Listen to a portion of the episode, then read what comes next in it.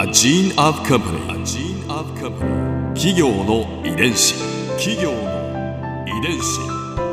全国に546万社以上あるとされる日本の企業その企業の数だけ理念があり使命があり人間ドラマがあります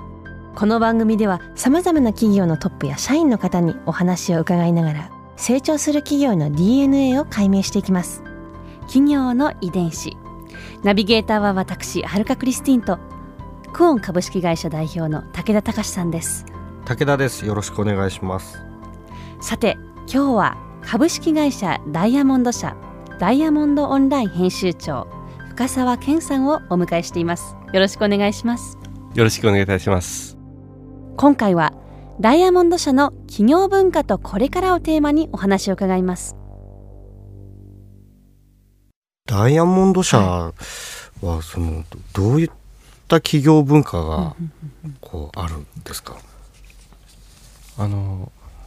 一つは、まあ、とにかくなんかとにかく始めちゃえっていうのもそうなんですけど、うん。あの最近私あの J リーグのあのチェアマンの村井充さんと、はいはい。お会いしてダイヤモンドオンラインであの4週連続でインタビューを掲載したんですけど村井さんと話してる時にすごく面白いあの、うん。話題になってあの全ての企業業界にはそのそのなりわいをその規定するキーワードがあると。で例えばどんなもんですかって言ったら、あの例えば金融業銀行っていうのは、えー秩序っていうのがそのキーワードで銀行員であの秩序が嫌いな人っていうのはあのすごく、えーこの業界に居づらいと、うん。飛んだり跳んだりするようなやつっていうのはあの業界の中でも疎ましがられるしやってる人も辛いと。であの金融秩序がその本当に保たれてることっていうのはめちゃめちゃカンファタブルな状態なので彼らは本当に秩序の世界で生きてる人たちだと。確かでメーカーっていうのはその、えー部品と部品がきちんとあの歯車が合わないと動かないっていううんうん文化なので、えー協調っていう言葉があのキーワードだろうと。でなので私も経験あるんですけど工場とか行くと工場長も作業着着て出てくるじゃないですか。あー。あと昼休みにバレーボールするとかね。に、うん。あのだからみんなその意思を一緒にして、はい。みんな一緒に働いてるんですみたいな空気がないと、うん。あの業界やっていけないっていう、うんであそれはそうだよなと、うん。で考えてみたらその、えー野球とかねチームスポーツやってる、あのはい。会社ってメーカーが多いとかね。ああのそういうのスポンサードしてるのも含めて。はいはいはでい。でそういう話を聞いてて、はい。あの当然じゃあうちの会社って何だろうなと。あもしくはその出版業界とか、はい。そのマスコミの業界って何なんだろうって思った時に、えー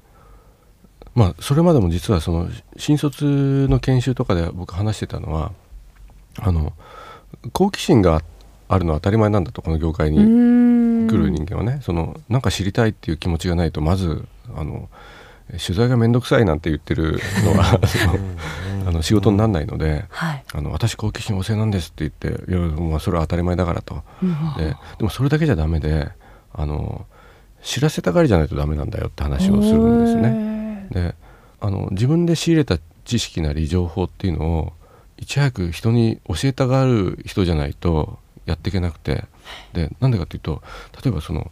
株の情報誌で、えー企業に行って今度実はあの新製品出すんですよって言ったのを、あの自分の中だけに留めておいてその会社の株買っちゃうのが一番実は儲かるわけですよね。インサイダー取引って言いますけどこれを。あのそうじゃなくてそういう儲け話を聞いた時にちょっとちょっとこんな話があるんだよっていうのをみんなに教えちゃうっていうのがつまるところあのメディアなんですよ。であのそう考えるとその創業者の石山健吉もねスポンサーがいてあの、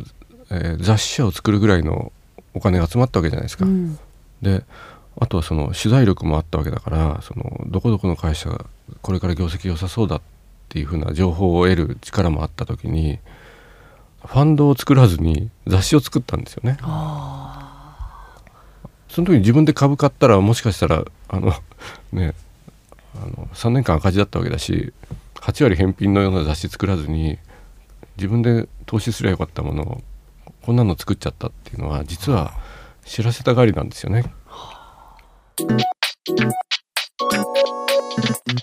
企業伝子。さてそして最後にあこれ皆さんに聞いてる質問なんですけれども、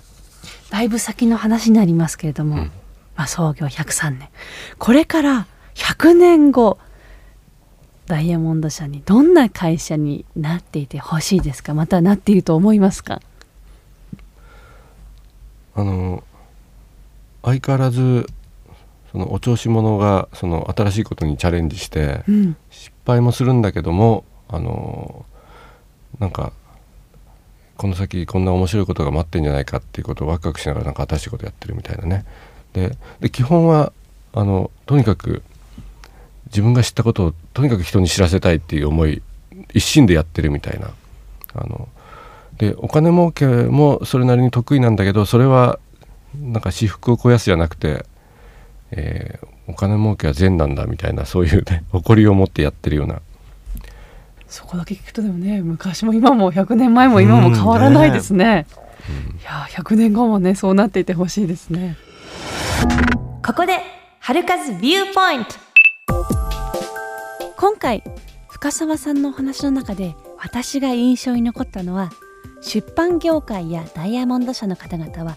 知らせたがりの人が多いという話ですね。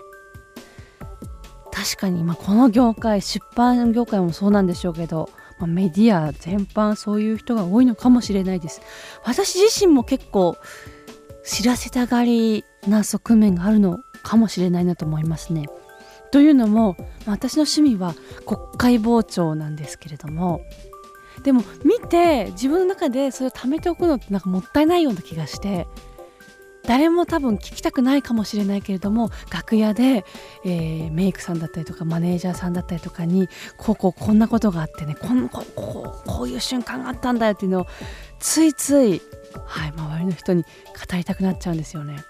なんかやっぱりそういう意味ではまあこの業界の人なのかなって 感じてしまう部分なんですかね。企業遺伝子